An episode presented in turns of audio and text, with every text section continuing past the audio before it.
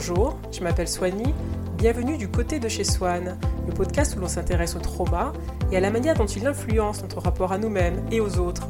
Chaque semaine sera l'occasion de questionner nos évidences et de pourquoi pas retrouver la naturalité de notre présence au monde. C'est chaque semaine sur Spotify, c'est parti Bonjour à tous, euh, bienvenue du côté de chez Swan pour un nouvel épisode. Je m'appelle Swani Kanga. Aujourd'hui, on va s'intéresser à la différence entre aider et sauver. Comment aider les autres sans les sauver? Épisode intéressant, j'en conviens, qui pourrait être considéré comme un petit peu controversé si je ne spécifiais pas tout de suite son champ d'application. Donc rapidement, nous sommes bien des animaux sociaux, on a survécu en se regroupant en tribus, donc l'entraide est constitutive de notre condition humaine, euh, aidée et naturelle, recommandée, sain, équilibré, et ce n'est pas ce dont il sera question aujourd'hui. Si on voit quelqu'un dans le besoin, naturellement, on intervient.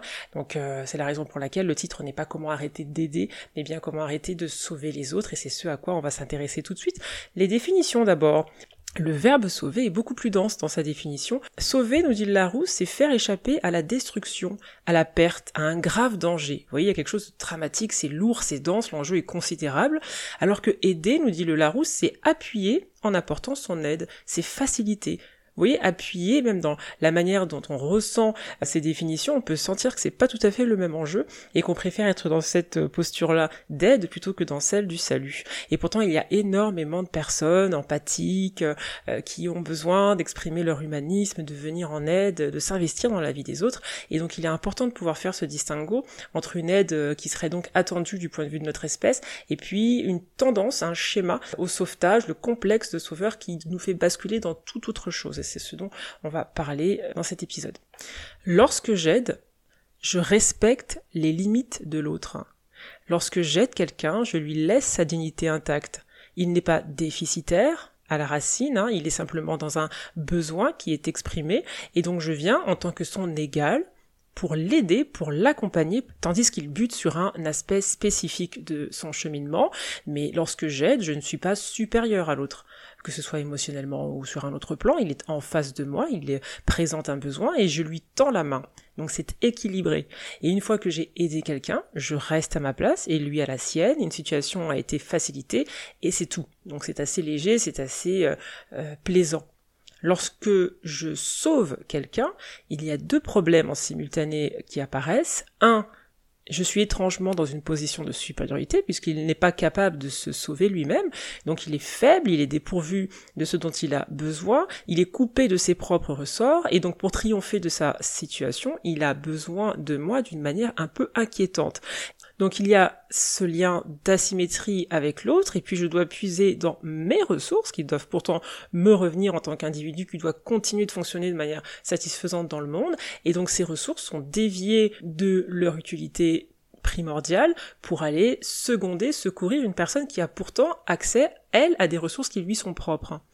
Je vais estimer que j'ai un surplus de maturité, de ressources, d'intelligence, et je n'ai pas nécessairement tort. Peut-être que face à la situation qu'elle rencontre, en effet, j'ai plus d'expérience, mais je vais estimer que ce surplus me donne un espèce de sacerdoce pour aller sauver la personne d'elle-même d'une situation, d'une circonstance.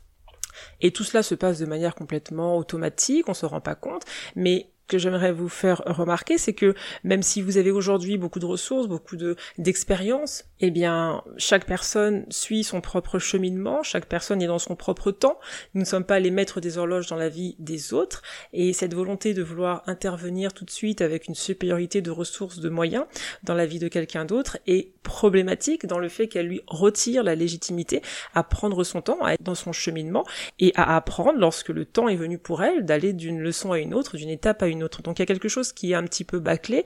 Tout d'un coup, la personne est écartée de la position centrale de la dignité, de la légitimité à être telle qu'elle est, fonctionnelle ou dysfonctionnelle. Et tout d'un coup, je sors moi de mon couloir en quelque sorte, parce qu'on est un petit peu dans une course l'un à côté de l'autre, et puis je m'octroie euh, le droit de prendre le relais à sa place et de la faire avancer plus vite, sans que cela ne me semble étonnant ou perturbant. Et puis, in fine, euh, parce que je me suis arrogé ce droit de créer une disruption dans sa vie qui me donne la part belle, et eh bien l'autre m'est quelque peu redevable, puisque euh, je lui ai donné en quelque sorte euh, une forme de salut. Il y a quelque chose qui est complètement asymétrique dans cette situation, et surtout cette asymétrie est illusoire C'est-à-dire que je ne suis jamais mieux placé que l'autre dans l'absolu pour pouvoir répondre à ses besoins ou à la situation qu'il rencontre. Je ne suis pas mieux que lui, il n'est pas mieux que moi, on se fréquente, c'est vraiment l'idée de cette course où on est chacun dans son couloir, nous sommes donc côte à côte dans cette expérience humaine et il est détenteur d'une myriade de richesses personnelles qu'il ne m'est pas donné de voir parce que je ne suis pas à sa place et je ne suis pas dans son cheminement. Et la raison pour laquelle je ne suis pas capable d'entreapercevoir les ressources dont la personne dispose, c'est parce que ce n'est pas dans mon intérêt de les voir. S'il est capable et qu'il n'a plus besoin de moi, à quoi je sers? Si je ne répare rien, si je ne corrige rien, si je ne redresse rien, est-ce que je repars dans une forme de néant? Pourquoi est-ce que je ne peux pas juste habiter mon corps mon couloir, être dans mon présent et finalement laisser les choses se dérouler, éclore, se faire ou se défaire sans mon intervention. Est-ce que je peux être témoin des vicissitudes de l'existence humaine qui de toute façon sont constitutives de notre cheminement et ne pas intervenir?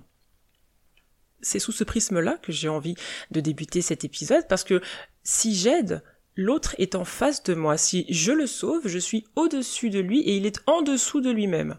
Et lorsque cette façon d'appréhender les relations humaines se fait de manière récurrente, je pense que cela doit nous interpeller. Donc l'idée de cet épisode, évidemment, c'est pas de juger, on a tous un jour peut-être été animés par ce complexe de sauveur, c'est de façon puzzle, de tout mettre par terre pour essayer de comprendre d'où ça vient, et comment retrouver son propre centre de gravité. C'est ça l'objectif de cet épisode. Parce qu'il y a plein de choses qu'on peut étudier juste par la question quelle est la différence entre le fait d'aider et le fait de sauver. Lorsque je suis dans le rôle de celui qui sauve, eh bien, la plupart du temps, je ne suis que dans le rôle de celui qui sauve, c'est-à-dire que personne ne peut venir me sauver, entre guillemets, moi, ni même m'aider on touche à quelque chose, on touche à une, racine, à une construction, on touche peut-être à l'enfance. Si vous sauvez tout le temps, c'est peut-être la seule manière pour vous d'exister, et c'est peut-être la seule manière dont vous avez pu exister en grandissant. Et c'est souvent dur de regarder tout cela avec assez de lucidité, parce que c'est pénible, qu'on n'a pas toujours envie de revenir à ses premières années. Mais c'est vrai que le salut est finalement paré de beaux atouts, c'est quelque chose de noble d'être dans l'abnégation, Pourtant, si on regarde bien, il y a une forme de violence sous cette posture. D'abord la violence contre soi, puisque si je vais sauver l'autre, je ne suis pas à l'intérieur de moi-même, et une forme de brusquerie aussi vis-à-vis des autres, que je vais pousser de leur centre de gravité pour faire les choses à leur place, exister à leur place en mieux. Vous voyez, il y a quelque chose qui n'est pas, euh, qui sonne pas juste dans cette euh, approche. Et la violence contre soi, parce que sauver, donc je le répète, implique réellement de se couper de ses propres ressources, de ses propres besoins pour les offrir à l'autre en sacrifice, de prendre son propre masque à oxygène pour aller nourrir les besoins d'autrui. Donc nous avons de la ressource en continu pour nous-mêmes. Aider ponctuellement ne va pas nous mettre en déficit, mais avoir une vie qui est complètement tournée vers l'altérité va créer une forme de malnutrition affective, émotionnelle, pour enrichir l'autre de son temps, de ses conseils, de sa ressource. Et il y a quelque chose qui sonne comme une injustice, comme un abandon de soi dans cette approche. Donc je pense que toute relation où l'on sauve, encore et encore et encore, et où l'on sauve tout court, est de toute façon nocive par défaut, parce que l'autre s'est coupé de sa propre ressource, de sa puissance personnelle, délègue à quelqu'un qui en a manifestement besoin la tutelle de sa dignité. Donc là, vous avez vu, il y a quelque chose qui va pas déjà dans cette description. Et pourquoi c'est un problème? Parce que la dignité ne se manifeste que si on la réalise soi-même. On ne peut pas outsourcer les conditions de notre dignité, on ne peut rien faire à la place des autres en termes de sens de soi, d'estime de soi, de valeur personnelle. On a déjà vu dans les épisodes précédents, et j'en parle dans mon livre, que l'absence de chaleur, de sécurité affective et d'amour dans les premières années de la vie va entraîner une complexification du rapport à l'autre et du rapport à soi. Donc là, c'est déjà un terrain sur lequel il faut s'arrêter. Et lorsque l'on se sent insignifiant, abandonné, négligé, on essaye de corriger tout cela en devenant un peu plus gentil, un peu plus disponible, en aidant, et c'est comme si cet investissement allait servir de valeur ajoutée pour corriger la faille narcissique, pour créer une forme de légitimité affective. Et le problème, c'est que ce n'est pas mon rôle. C'est comme de dire je deviendrai votre soleil alors qu'ils ont déjà le leur. Et puis il y a autre chose sur lequel je voudrais qu'on s'arrête rapidement, c'est que en vous faisant croire que je vous sauve, qu'est-ce qui se passe? Eh bien, je confirme le biais selon lequel vous êtes incapable de le faire vous-même. Mais d'où me vient ce biais? Si je prends mon exemple, j'avais autour de moi en grandissant des adultes complètement dysfonctionnels. Et j'ai entretenu l'idée que tout le monde était finalement assez bancal parce que de 0 à 10, je n'ai vu que ça. Mon ticket d'entrée dans la vie des autres, ça va être mon intervention pour établir cet équilibre, parce que je veux empêcher que le monde ne s'écroule partout en permanence, et qui est trauma, et aussi à cause donc de ce filtre traumatique qui s'est installé entre 0 et 10 ans, qui va faire que sans m'en rendre compte, je vais vous sauver en volant de manière inconsciente votre souveraineté, y compris à être dysfonctionnel, si tant est que vous le soyez vraiment, et que je me repasse pas simplement un film en boucle, ou que je joue le rôle de celui qui doit être sauvé, mais de toute façon, inconsciemment, je sauve en prenant sur votre légitimité votre pouvoir personnel dans lequel je suis incapable de croire. Et pourquoi je n'y crois pas? Mais parce que les humains que j'ai fréquentés dans les premières années de ma vie n'étaient pas capables d'être en équilibre, d'être, de fonctionner normalement. Quand vous êtes entouré d'un groupe d'adultes alcooliques, pas juste votre mère, mais également ses amis, ses relations, la famille qu'elle fréquente, vous êtes témoin année après année de débordements, de comportements à risque. Vous voyez des adultes titubants, hors de contrôle, dans un état second qui n'arrivent pas à avoir une vie équilibrée et normale. Et donc vous compensez en étant sans cesse hyper vigilant, pour tout le monde, pour vous, pour les autres, vous ne baissez jamais la garde. Et là, on en parle, on, en parle assez rapidement, mais il faudrait se mettre dans la psychologie d'un enfant de 0 à 10, qui tous les jours va être témoin de situations dysfonctionnelles, être déposé en retard à l'école, on vient vous chercher beaucoup trop tard, tout le monde est déjà rentré parce que le parent est en train de boire et va demander à l'ami d'un ami de venir vous récupérer. Donc vous pouvez pas vous baser sur le fonctionnement d'un adulte qui serait opérationnel.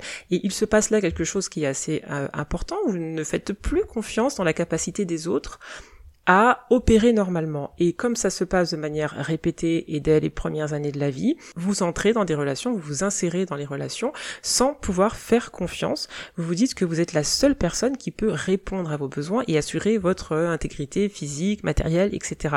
Vous êtes prudent dans vos relations. Vous ne faites pas confiance, évidemment. L'autre, et derrière l'autre, le souvenir de ce groupe d'adultes inconscients, l'altérité de manière générale n'est jamais neutre. Et comme j'étais l'enfant calme, sérieux, qui rejette en bloc ce dysfonctionnement, ce non-sens, qui compte sur son intelligence pour survivre, sur sa mesure, je suis devenu l'adulte qui inconsciemment rentre dans une relation comme j'étais enfant. C'est-à-dire que je garde toujours le contrôle par mesure de sécurité et vous ne pourrez jamais m'aider ou me sauver moi puisque je n'ai pas confiance dans votre capacité à assurer mon intégrité physique, affective, financière, etc. Donc finalement il y a un rapport là qui est forcément déséquilibré puisque je suis convaincu par erreur que j'ai un avantage stratégique pour euh, assurer ma survie, comme c'était le cas avec ce groupe d'adultes alcooliques. Et c'était vrai à l'époque, ça ne l'est plus aujourd'hui. À l'époque, je savais qu'ils n'avaient pas besoin de boire jusqu'à 6 heures du matin, alors qu'ils avaient des responsabilités parmi lesquelles je figurais. Mais comme c'était tous les adultes tout le temps, la déduction que mon cerveau a ensuite opérée était erronée. Et avec eux, j'avais l'avantage intellectuel puisque j'étais sobre, mais ces super capacités se limitaient à cette circonstance de ma vie. Et donc lorsque mon cerveau aujourd'hui continue de croire que je reste coincé avec des gens irrationnels, indignes de confiance, et que la seule relation possible avec eux est la relation asymétrique où mon rôle est de les sauver, vous voyez qu'on est dans un pattern, on est dans un schéma, ou lorsque mon filtre me fait aller vers des personnes comme ça pour rejouer ce qui s'est passé dans mon enfance. Donc déjà, le problème, c'est que en plus de répéter le schéma, vous créez une espèce de cordon sanitaire autour de vous. Il y a une distance entre vous et les autres. Lorsque je suis dans la posture du sauveur, je suis dans la posture de la personne qui veut éviter la destruction. Mais puisqu'ils se détruisent, je ne peux pas les embrasser, les avoir trop près de moi, ils sont coupés de moi, ils sont séparés, il y a une distance.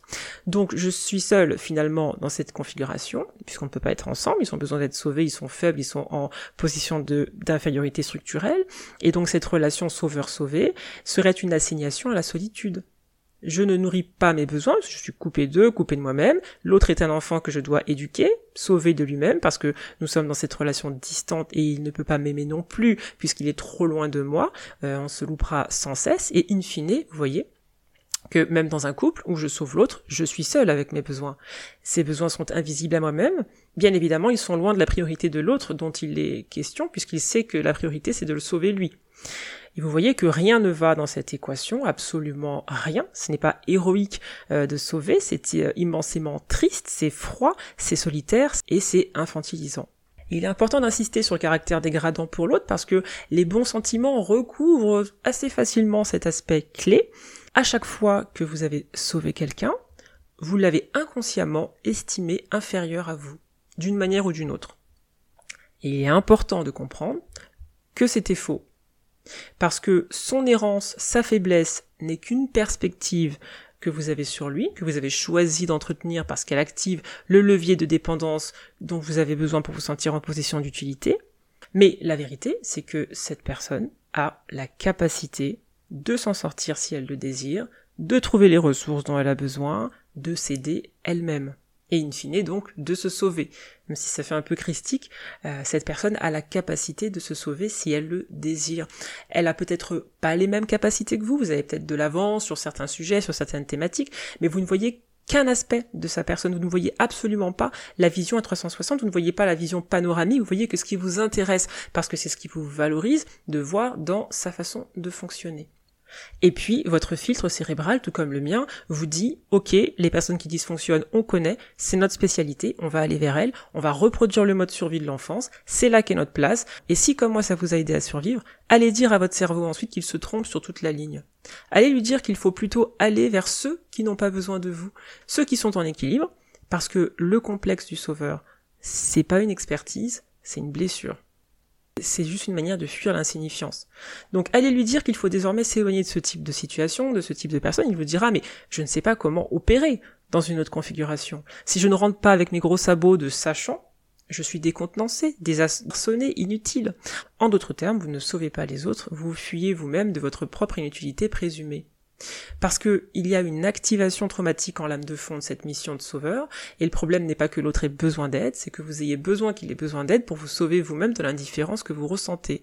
Et ça donne des relations où l'un est le psychologue de l'autre, amical ou romantique, plutôt que le compagnon de l'autre, l'ami de l'autre. J'ai besoin de cette garantie que m'apporte l'action de te sauver pour rééquilibrer ma perception de moi-même, qui serait autrement inférieure, tout le temps. C'est un petit peu la dernière chose qui me reste, mon écoute, ma patience, ma dévotion, mon sacrifice. L'enfant pense que il doit venir avec un sacrifice dans une relation. En réalité, un individu qui est en équilibre, qui a trouvé son centre de gravité, ne sauve personne. Non pas par égoïsme, mais par équilibre, par respect des autres, par respect pour lui-même. Son énergie a été modulée avec les années pour répondre spécifiquement à ses propres besoins et sa dignité n'est pas menacée par l'inaction vis-à-vis des autres. Donc je ne fais rien pour les sauver parce que je suis assez pour moi-même qu'ils sont assez pour eux et qu'ils peuvent s'occuper d'eux s'ils en ont envie. Une fois que j'ai apporté mon aide, parce que l'idée c'est pas d'être complètement coupé d'eux et de ne rien faire, on propose une aide. Mais une fois que j'ai apporté mon aide, qui n'est pas du salut, encore une fois, on est égal à égal, eh bien je ne suis pas responsable de l'outcome de la décision de la personne et de sa potentielle propension à la destruction. Une fois que j'ai offert mon aide, je sais que c'est là que mon chemin s'arrête et que celui de l'autre continue mais sans moi. Je dois respecter aussi son choix finalement. Il peut prendre mon aide, en faire quelque chose, sans revenir à moi régulièrement, parce que là, ça créerait une relation de dépendance, et donc ça le pousserait à s'éloigner de ses propres ressources pour valider les miennes. Donc je ne suis pas supérieur à l'autre, je ne suis pas en mesure de le sauver. J'ai peut-être plus de connaissances que lui, mais même cette connaissance, si j'essaie de la forcer, s'il n'est pas encore arrivé à la maturité nécessaire pour la digérer, ne lui servira à rien. Donc je sais que ce n'est pas évident, à accepter tout cela parce que euh, si quelqu'un vous sollicite en permanence et qu'il lui arrive quelque chose, vous avez envie de l'aider, surtout si vous êtes empathique. Mais lorsque vous le faites, vous devez comprendre que vous basculez dans une situation sauveur-sauvé qui de toute façon fera deux perdants. Et vous direz peut-être oui mais je souffre de le voir sans mêler les pinceaux, sans rien faire. Et je répondrai, vous souffrez parce que vous avez demandé à votre filtre cérébral de mettre en surbrillance pour vous toutes les personnes en déshérence pour bricoler un vague sens de légitimité dans ce monde. Donc il y a aussi des personnes qui fonctionnent très bien, est-ce que vous êtes attiré par elles? Est-ce que vous êtes intéressé par celles qui sont calmes et équilibrées? Ou alors est-ce que vous les trouvez boring, ennuyeuses, lassantes, plates, sans substance, insipides? Pourquoi votre regard s'arrête nécessairement sur ceux qui sont dans ce besoin, dans cette situation, euh, sur la brèche finalement? Qu'est-ce que cela vous apporte en termes narcissiques? Est-ce que ça apporte en vous un confort mental de pouvoir vous insérer dans une relation en ayant quelque chose à offrir de certain? N'y a-t-il pas quelque chose à casser en termes de patterns, de schémas, qui s'occupent de vos besoins lorsque vous occupez de ceux des autres? Et ce sont autant de questions qu'on pourrait poser. Donc aujourd'hui, par exemple, je m'entraîne à ne pas me faire aspirer par les histoires, les expériences, les émotions des autres. Les pratiques telles que la respiration, le yoga, la méditation m'ont peu à peu aidé à revenir dans mon propre corps, à l'intérieur de mes propres frontières. Et je sais que j'y serais jamais arrivé juste par le pouvoir de la volonté, voire juste par la thérapie. Pour moi, il a fallu une approche à 360 où je me réimpliquais totalement dans mon existence et ça passait par la corporalité aussi. Donc ça a été long, ça a été difficile, je dois encore m'assurer que je ne m'implique pas plus que de raison, mais c'est devenu possible avec la pratique. Et la pratique, par exemple, ça va être avant de sortir de chez moi, lorsque je sais que je vais rejoindre des amis ou que je vais dans un endroit où il y aura beaucoup de personnes, conscientiser ma volonté de rester centré à l'intérieur de moi-même. Je vais rencontrer des gens, ils sont face à leur propre challenge, j'ai les miens, j'arrive à cette soirée, à cet événement, sans volonté de leur trouver une solution et d'apparaître comme la personne qui va pouvoir les écouter, les aider, etc. Donc voilà la pratique et le constat qui est finalement celui de vous dire que vous n'êtes là pour sauver personne. Il m'est arrivé de m'épuiser à porter un individu, et lorsque finalement le temps est venu pour cette personne de réaliser par elle-même ce sur quoi elle avait besoin d'avoir de la lucidité, eh bien ça s'est fait tout seul. C'était sa saison. Toutes les ampoules se sont simplement allumées en même temps, de manière bien plus efficace que toutes mes tentatives, épuisantes pour moi en plus de la sauver. Donc je m'étais pourtant habitué à considérer cet individu comme incapable d'arriver lui-même à trouver sa ressource, et tout cela était un biais cognitif puisqu'il y est arrivé tout seul. Et il faut comprendre que c'est ce qui se produit en général, les gens y parviennent par eux-mêmes, lorsqu'ils en ont envie et d'autres préfèrent ne pas emprunter le long chemin de l'équilibre intérieur, et ça aussi c'est ok, on doit l'accepter. Il n'y a pas d'obligation à aller mieux, il n'y a pas d'injonction euh, à, se redresser, à guérir, hein, c'est de l'ordre réellement du volontariat, et même si c'est triste, eh bien je pense que la maturité humaine, c'est aussi d'accepter que certaines histoires ne se terminent pas bien, que certaines trajectoires ne sont pas faites pour être euh, transcendées. Par exemple, ma mère n'a pas eu de happy ending, l'alcool a continué jusqu'à la fin, il n'y a pas eu de triomphe final, et c'était pas mon rôle de toute manière d'apporter une correction à cette dysfonction, mon rôle a été de survivre moi. Et je pense que le psychotrauma est euh, un fléau réel, et qu'on réagit pas tous de la même manière. Certains ne veulent pas se sauver euh, parce que c'est compliqué et nous n'avons aucun droit sur leur libre arbitre, même quand on les aime. Et bien évidemment, c'est révoltant et difficile. On veut agir, il y a cette part en nous qui veut fuir le tragique, mais malheureusement, le tragique fait aussi partie de la vie. Donc il y aura des personnes qui, avec un minimum, vont essayer de s'accrocher à l'existence plus fort que tout, et d'autres pour qui ce fardeau existentiel sera trop lourd. Prendre sur vos ressources personnelles, vous jeter corps et âme à leur rescousse n'est pas héroïque. Si vous-même vous êtes traumatisé, soyez héroïque vis-à-vis de vous-même et de vos besoins. D'autant plus que si vous avez cette propension à sauver tout le monde, ces besoins sont bien réels. Faudrait imaginer un film, si vous étiez un film par exemple, que l'on pouvait voir euh, tout ce que vous avez traversé, quel serait le happy end pour vous? Est-ce que ce serait de vous observer, prêter attention à tout le monde, donner votre énergie à tout le monde, vous consacrer à votre entourage? Ou est-ce que ce serait finalement de revenir vers cette partie de vous qui a été négligée et abandonnée et de la chérir? Quoi qu'il en soit, je pense pas que la dissociation et la solitude euh, seraient la manière dont vous écririez la fin de ce scénario. Il est important de se rappeler que si on est un serial sauveur, on est seul parce que les autres ne sont plus des égaux mais des fardeaux, des enfants dans des corps d'adultes. Ils peuvent s'en sortir s'ils le veulent et ils le pourront toujours y compris sans vous. Donc remballez tout, ne campez plus chez les autres avec ces ressources dont vous avez besoin pour vous. Elles ont réellement été créées pour répondre à votre cheminement, votre itinéraire personnel. Vous en avez besoin plus que n'importe qui d'autre. Et si vous en avez plus, c'est parce que vous avez besoin de plus, c'est certainement pas parce que vous devez aller mettre votre masque à oxygène sur le visage de quelqu'un d'autre. Donc alors je sais qu'on pourrait me répondre, bah oui Soigny, c'est bien beau, mais tu es toi-même auteur, podcasteuse, coach en estime personnelle, donc tu restes finalement dans la position de la sauveuse. Et je répondrais qu'au contraire, ce cadre est assez limitatif puisqu'on est dans le podcast ou le coaching, c'est une manière assez délimitée d'intervenir. Et donc, je ne connais pas mes auditeurs, je n'entretiens pas de relation amicale avec les personnes que je coach, je partage un regard, un savoir, une expérience, je la mets à disposition de personnes intéressées, tout comme moi, j'ai pu être aidé sur mon chemin de l'équilibre personnel en ayant euh, recours à plein d'influences, de personnes qui faisaient des vidéos sur YouTube, des podcasts, des livres, et tout cela m'a aidé finalement à me sauver moi-même s'il fallait parler en ces termes. Donc personne n'a fait le travail à ma place. C'est ce que j'aime avec l'action d'aider, c'est vraiment juste faciliter quelque chose et ça s'arrête là. D'ailleurs, quand j'aide, comme ici avec ce podcast, je ne me fatigue pas, mon niveau d'énergie reste intact, ça me galvanise à la rigueur, mais je suis dans ma zone de plaisir. Donc je pense que si on a tendance à sauver tout le monde, ou en tout cas à en avoir l'illusion, au détriment de notre propre santé mentale et de notre équilibre personnel, un des moyens d'en sortir, c'est de se réintéresser à soi, On peut difficilement être à ce point offert aux autres sans s'abandonner, sans abandonner des parties de nous-mêmes, sans se mettre en mute. Parce que si l'on s'écoute vraiment, et qu'un tel nous appelle pour reprendre la litanie des problèmes dans sa vie, on ne décroche pas. Quand on nous en demande trop, on dit non. Quand quelqu'un nous demande indirectement d'être sa béquille, on le refuse parce qu'on sait que c'est injuste pour nous et pour lui. Donc en mode trauma, il y a cette porosité, chose aux gens, et puis en mode guérison, il y a la notion de territorialité qui revient, qui émerge, la notion de frontières, nos frontières, notre dignité, à être pour nous-mêmes, et la territorialité concerne aussi les autres, puisque nous sommes tenus de respecter leurs limites, et s'ils nous demandent eux-mêmes de les sauver, ce qui arrive aussi, parce que faut pas oublier qu'il y a ce qu'on appelle les vampires énergétiques, eh bien, ils ont cessé à ce moment-là de respecter les nôtres de limites et il nous invite dans une danse qui est toxique, qu'il faut refuser. Et c'est vrai que cette notion de vampirisme euh, énergétique, même si elle paraît un petit peu dramatique, mérite d'être soulignée, parce que si vous êtes un phare qui brille en permanence, vous attirez des personnes qui peuvent avoir besoin d'aide, mais vous attirez également des personnes de type narcissique, des personnes qui vous appelleront uniquement lorsqu'elles auront besoin de quelque chose, jamais pour vous demander comment vous allez. Vous allez attirer des personnes qui vont s'arroger le droit de disposer de votre énergie à leur rythme, comme elles le veulent, comme elles en ont envie, en vous déshumanisant complètement.